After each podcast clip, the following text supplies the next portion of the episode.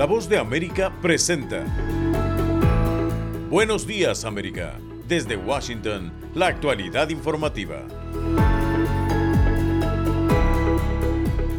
Los republicanos en la Cámara de Representantes deben elegir un nuevo presidente luego de la remoción de Kevin McCarthy.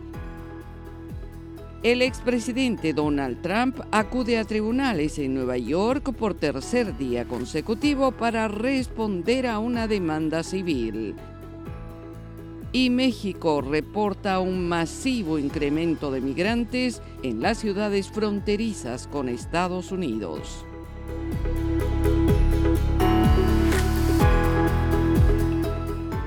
Hoy es miércoles 4 de octubre de 2023. Soy Yoconda Tapia y junto a Gustavo Cherkis les damos la más cordial bienvenida. Aquí comienza nuestra emisión de Buenos Días, América.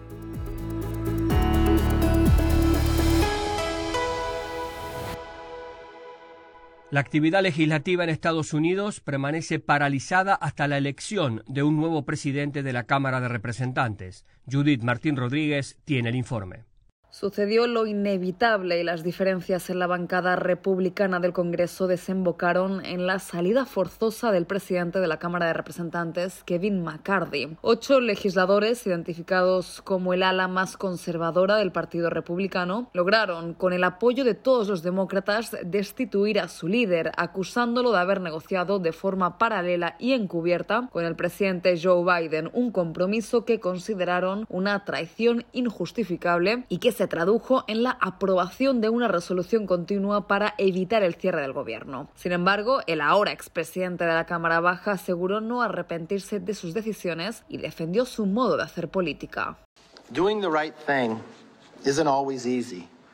Hacer lo correcto no siempre es fácil, pero es necesario. No me arrepiento de haber escogido el gobierno en lugar del agravio. Es mi responsabilidad, es mi trabajo. No me arrepiento de negociar. Nuestro gobierno está diseñado para encontrar compromisos. No me arrepiento de mis esfuerzos por formar coaliciones y encontrar soluciones. Me criaron para resolver problemas, no para crearlos pese a su histórica salida, y es que este es un momento inédito para Estados Unidos. Nunca antes un presidente de la Cámara de Representantes había sido destituido de su cargo. McCarthy aseguró sentirse afortunado de haber servido al pueblo estadounidense. Ahora la Cámara de Representantes debe elegir a un nuevo líder, aunque todavía no hay un claro candidato y se anticipa que tardarán en llegar a un acuerdo. Y es que para lograr la nominación, McCarthy tuvo que presentarse hasta en 15 ocasiones, viéndose obligado a ceder para contar con el apoyo de sus colegas republicanos republicanos más radicales, los mismos que pusieron fin a su mandato. Judith Martín Rodríguez, Voz de América.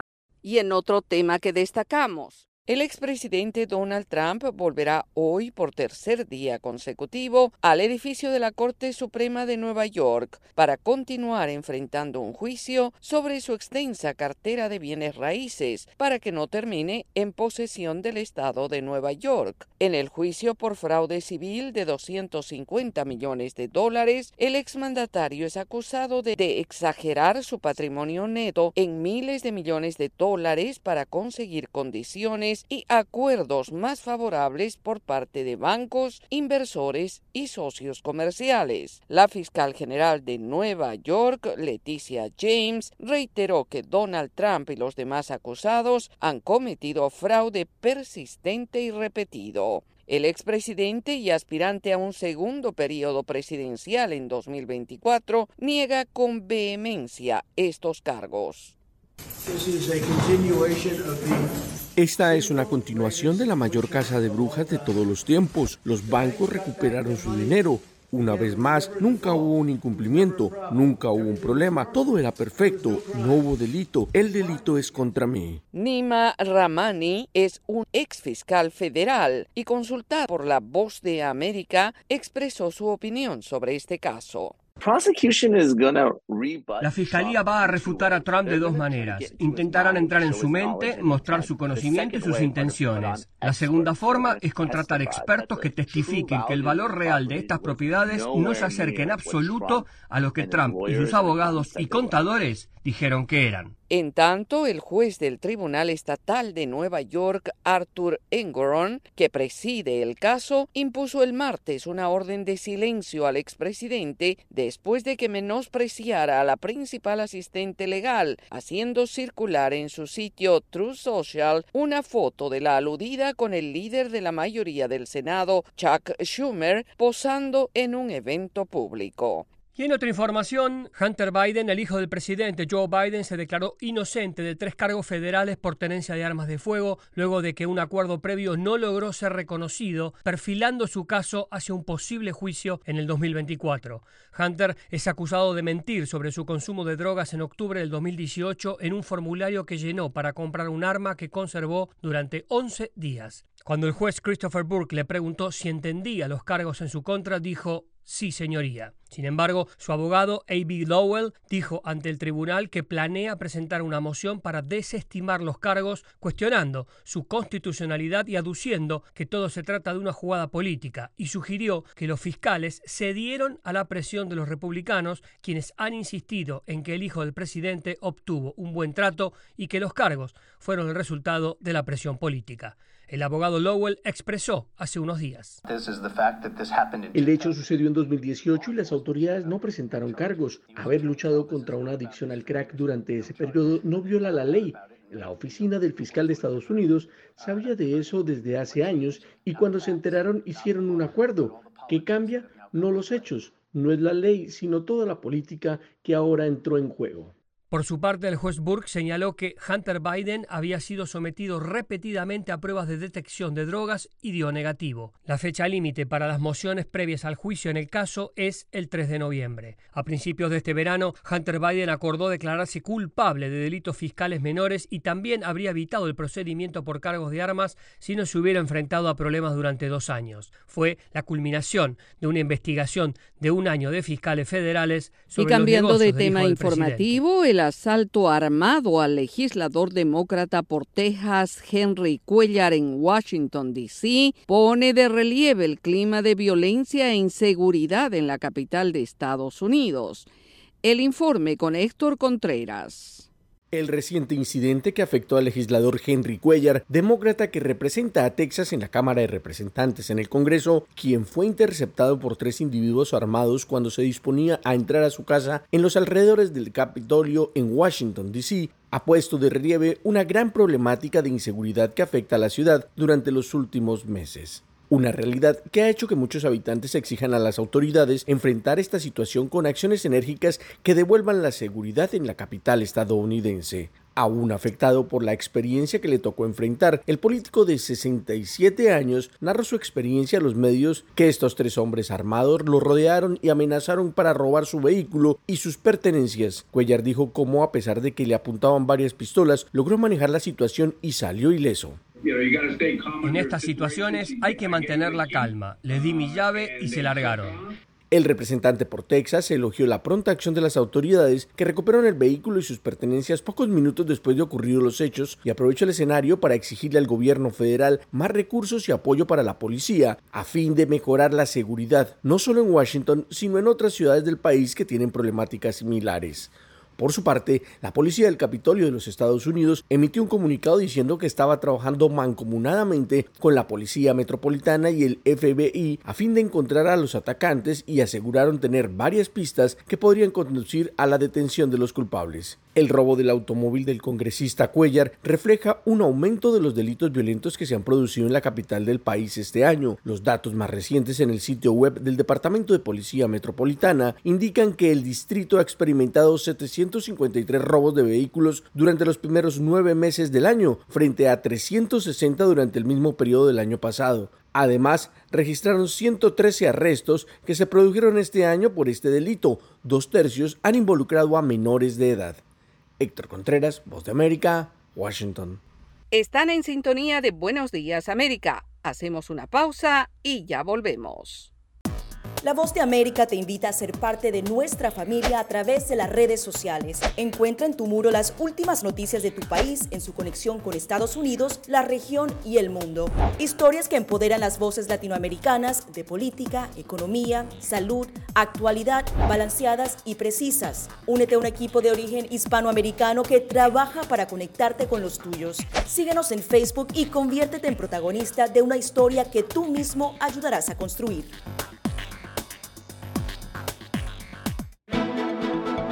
Una nueva temporada de Conversando con la Voz de América. Entrevistas sobre los temas más destacados que generan polémica con nuestros periodistas y corresponsales. Todos los días a las 12.30 en vozdeamerica.com y a través de la red de afiliadas en América Latina y el Caribe. Conversando con la Voz de América, con expertos y la perspectiva de la noticia. Continuamos con más información aquí en Buenos Días América. Miles de migrantes se encuentran en las principales ciudades fronterizas de México que buscan cruzar a Estados Unidos. Según cálculos oficiales, han llegado a la frontera hasta 10.000 personas por día. Sara Pablo tiene los detalles. Cuando en mayo concluyó el título 42, los flujos migratorios disminuyeron. Sin embargo, en los últimos meses estos se han disparado y ciudades como Juárez, Piedras Negras y Tijuana se han visto rebasadas en servicios y albergues, a bordo de autobuses y escondidos en camiones y tráileres y hasta en las cajas de los trenes de carga, miles de migrantes han logrado llegar a la frontera común de México con Estados Unidos. Agentes migratorios de la Guardia Nacional del ejército han implementado operativos para impedir los cruces y retornarlos a sus países de origen, pero la situación lo supera. Eunice Rendón de la organización no gubernamental Agenda Migrante consideró que es urgente cambiar el tratamiento del fenómeno migratorio, no únicamente desde el punto de vista punitivo, involucrar a la iniciativa privada y una mayor colaboración con la sociedad civil. Las autoridades también mexicanas, creo que respondiendo un poco a la presión estadounidense y a estas concentraciones desordenadas de migrantes en varios puntos del norte lo que hacen es pues detenerlos y regresarlos al sur, pero pues no estamos solucionando nada. Yo creo que lo que habría que hacer es repensar justo las políticas y acciones que estamos poniendo en marcha para el tema migratorio. El presidente Andrés Manuel López Obrador reconoció que la semana pasada llegaron a la frontera norte alrededor de 10.000 migrantes diarios, mientras que en los últimos tiempos por el Darién llegaron a pasar por los límites de Colombia y Panamá hasta 4.000 hacia el sur de México, y en la frontera de Chiapas el número aumentó a 6.000 personas. Sara Pablo, Voz de América, Ciudad de México. Y continuamos con el tema de los migrantes. España recurre a los tractores y el trabajo agrícola para ofrecer empleo a inmigrantes y suplir la falta de mano de obra. Alfonso Beato con detalles. España es a menudo la primera parada de los flujos migratorios procedentes del norte de África. Muchos buscan trabajos agrícolas. El idioma y la falta de habilidades, incluso en el trabajo agrícola, son barreras para ser contratado. Jóvenes africanos viven, trabajan y aprenden en una instalación en el campo. José María Monter es capataz de obra y les enseña a realizar los trabajos. Pues ellos vienen, llegan aquí con la idea de, de mejorar de lo que tienen allí y a poco que les vas dando día a día, pues ellos lo agradecen muchísimo, eso sí que es verdad.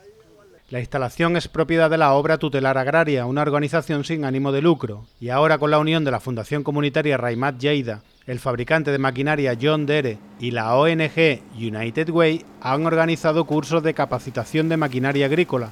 Operar maquinaria agrícola implica trabajo en equipo y sirve para combatir la exclusión social, mientras que recoger fruta y otros trabajos manuales resulta solitario y monótono.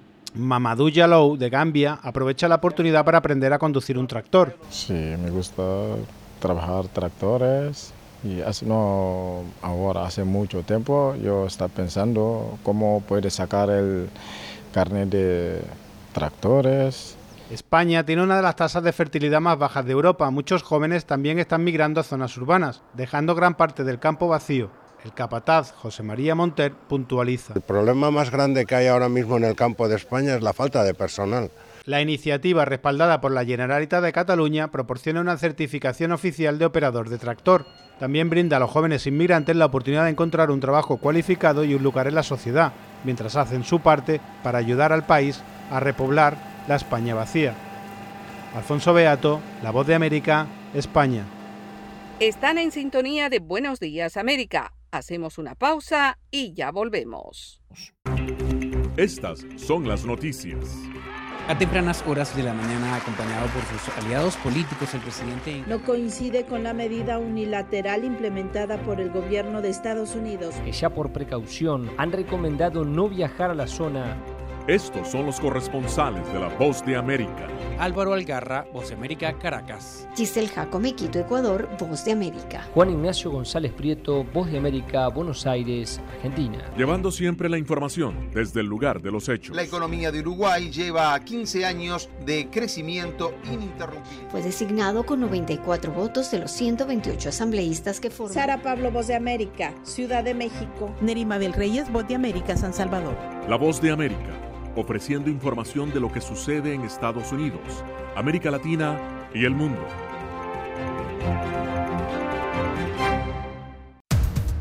Los acontecimientos de Estados Unidos, América Latina y el mundo en 30 minutos. Con corresponsales en varios puntos del país. El Mundo al Día se emite desde nuestros estudios en Washington a través de nuestras afiliadas en la región latinoamericana con la información balanceada de lo que sucede en Estados Unidos y el mundo. ¿Qué tal amigos? Les saluda Henry Llanos para invitarlos a escuchar Deportivo Internacional. De lunes a viernes, el resultado y las noticias de los eventos deportivos internacionales en un solo lugar Deportivo Internacional, una producción de La Voz de América. La información continúa aquí en Buenos Días América. En Colombia, la Fiscalía avanza en la investigación contra Nicolás Petro por presunto enriquecimiento ilícito y pidió al Congreso investigar al presidente Gustavo Petro por la supuesta financiación ilegal de su campaña. Manuel Arias tiene los detalles. Luego de que se filtrara a la prensa el audio del interrogatorio de la Fiscalía a Nicolás Petro, hijo del presidente Gustavo Petro, en medio del proceso que se realiza por supuesto enriquecimiento ilícito con dinero del narcotráfico, el ente acusador pidió a la Cámara de Representantes abrir una nueva investigación al presidente Petro, quien supuestamente sabía que los recursos estaban destinados a financiar la campaña electoral. Gustavo Petro reaccionó en su cuenta de ex, donde afirmó que en el interrogatorio a Nicolás, la Fiscalía cometió un golpe contra la Constitución, pues no tiene facultades para involucrar al presidente por ser un funcionario aforado y luego en una intervención pública reiteró que las élites en Colombia buscan acabar con su gobierno. Que surja una verdad enterrada por el régimen de corrupción que tiene tanto miedo de que aparezca que trata de cerrar brutalmente este gobierno, trata de dar el golpe contra la constitución de Colombia. Mientras la fiscalía prepara la acusación, Nicolás Petro anunció que designó un equipo de defensa internacional que acudirá ante la CIDH a pedir protección, comillas, contra el abuso del poder punitivo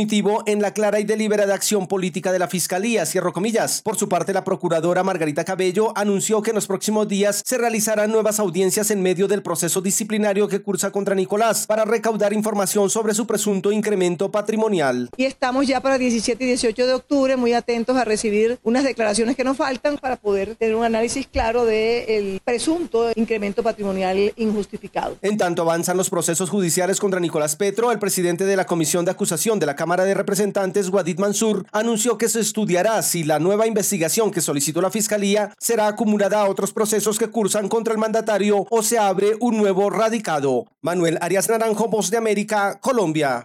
Y más de 8 millones de niños, niñas y adolescentes iniciaron el año escolar en Venezuela en medio de problemas que no han sido resueltos. Carolina Alcalde reporta.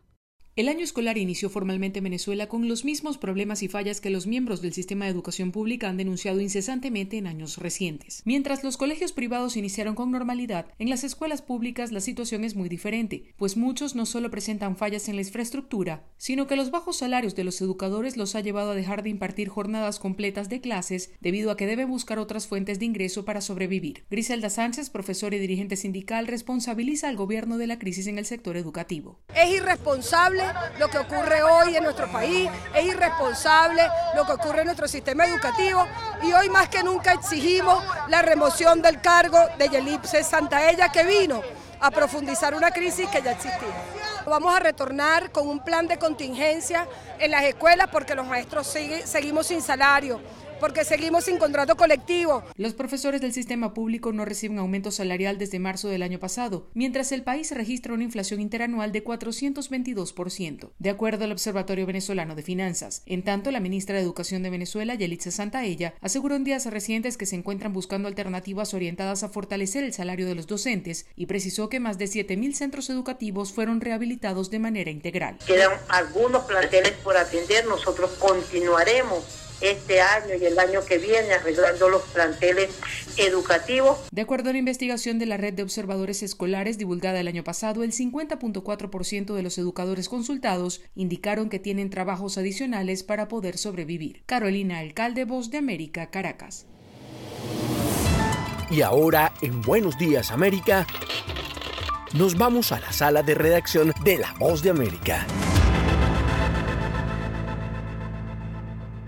La comunidad internacional reaccionó favorablemente a la decisión de la ONU de aprobar el despliegue de una fuerza multinacional en Haití pese a la reserva de sus ciudadanos que no recibieron la noticia con gran esperanza. Esta es una actualización de nuestra sala de redacción. Octubre inició con la aprobación del despliegue de una fuerza internacional en Haití ante la crisis de seguridad que vive el país más pobre de la región, medida adoptada por el Consejo de Seguridad de las Naciones Unidas. La comunidad internacional recibió con beneplácito la noticia, principalmente el gobierno de su vecino República Dominicana, que en los últimos meses también ha enfrentado las consecuencias de la crisis de seguridad en la isla. Luis Abinader, presidente de República Dominicana, participó activamente en denunciar la crisis en Haití y reaccionó ante estas medidas. Porque la verdad que eso se necesita, se necesita para la pacificación de Haití y también de la región. Eso que está pasando en Haití no puede seguir pasando y la comunidad internacional después de, estos dos años. Las medidas del Consejo de Seguridad de la ONU se establecieron luego de que el propio primer ministro de Haití, Ariel Henry, solicitara ante la Asamblea General de este organismo el establecimiento de una misión multinacional de seguridad. Durante su intervención en la Asamblea General de la ONU el 22 de septiembre, Henry aseguró que el país se enfrenta a una crisis estructural y multidimensional, según sus palabras en la traducción oficial del evento. Las masacres, la violencia sexual y sexista, el tráfico de los órganos, la trata de personas, los homicidios, las ejecuciones extrajudiciales. Sin embargo, la propuesta de intervención no ha sido del todo bienvenida por los ciudadanos haitianos debido a la anterior misión denominada MINUSTA, que operó entre 2004 y 2017, desplegando 11.000 efectivos entre cascos azules y policías. Pese a sus contribuciones, fue suspendida debido a fuertes escándalos de corrupción, abuso sexual y acusaciones de provocar una epidemia del cólera. Sala de redacción, Voz de América. Están en sintonía de Buenos Días América. Hacemos una pausa y ya volvemos. Desde la voz de América, la actualidad de la crisis en Ucrania. La guerra había comenzado. Sin duda todo esto nos afecta mucho, pero confío en la justicia de la causa ucraniana. Mientras la ofensiva militar rusa avanza sobre Ucrania. Una cobertura completa y análisis a diario sus habitantes quieren escapar cuanto antes. Salvador no escapará a los efectos. El ejército ucraniano dice que la cantidad de ataques de artillería en la... Haciéndose audible la invasión en Ucrania. Guatemala condenó enérgicamente la tensión que crece entre Ucrania y Rusia. Sintonícenos y síganos en las redes sociales como Voz de América.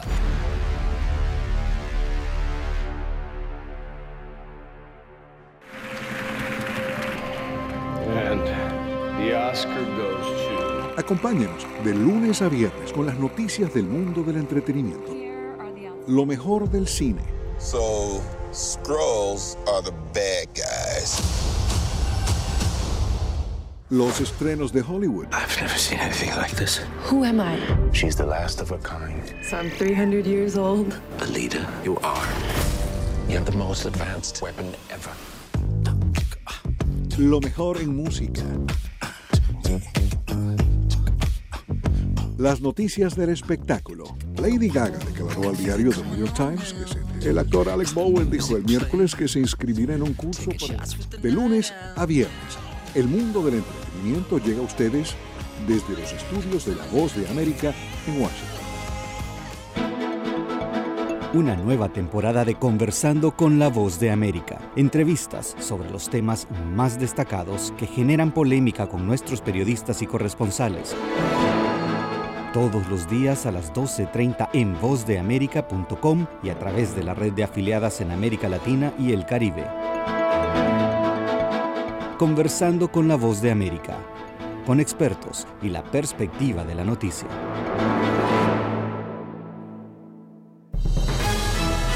Momento deportivo en La Voz de América. Les informa Henry Llanos.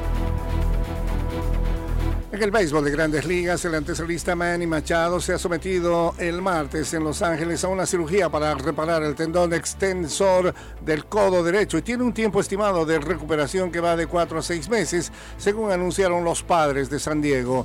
Según este cronograma, Machado volvería al terreno en algún momento de la próxima temporada, en la pretemporada. La cirugía corrió a cargo del doctor Neil Elatrach, médico de los Dodgers de Los Ángeles, rivales en la división oeste de la Liga Nacional. El Atrach es también médico de los Rams de la NFL. Machado se vio limitado a funciones de bateador designado en septiembre debido a la lesión en el codo, terminado en bateo para punto 258 con 30 jonrones y 91 carreras impulsadas. Y con nuevas políticas y sanciones, el baloncesto de la NBA ha dejado claro que los jugadores saludables deben estar en la cancha. Y los jugadores no piensan discutir esto. De hecho, insisten en que no les gusta sentarse en el banquillo. Algunos basquetbolistas les eh, desagrada la medida para dosificar el desgaste, tanto o más que a los fanáticos que se preguntan por qué algunos de los mejores deportistas del mundo requieren con tanta frecuencia una noche libre. Pero los jugadores quieren también que la liga entienda que hay momentos como los que se presentaron durante la única temporada de Kawhi Leonard en Toronto en los que tienen que escuchar a sus cuerpos o sus médicos. Yo venía de una lesión y tenía que conocer los detalles que diera el doctor, dijo Leonard, quien juega actualmente con los Clippers de Los Ángeles, pero si la liga ve o trata de mofarse de lo que hice en los ratos, debería parar, dijo. Henry Llanos, Voz de América, Washington.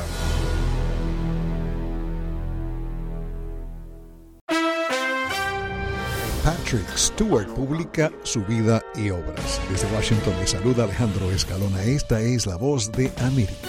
El actor shakespeariano que interpreta al capitán del Enterprise está publicando sus memorias. Patrick Stewart dice que pasó gran parte de la pandemia frente a la computadora escribiendo Making It So, eslogan de Star Trek The Next Generation. El actor de 83 años asegura que plasmó en la autobiografía sus recuerdos, sensaciones, lugares y rostros que dice conservar con absoluta claridad desde la infancia. La música de fondo es de la serie de televisión Viaje a las Estrellas de los años 60.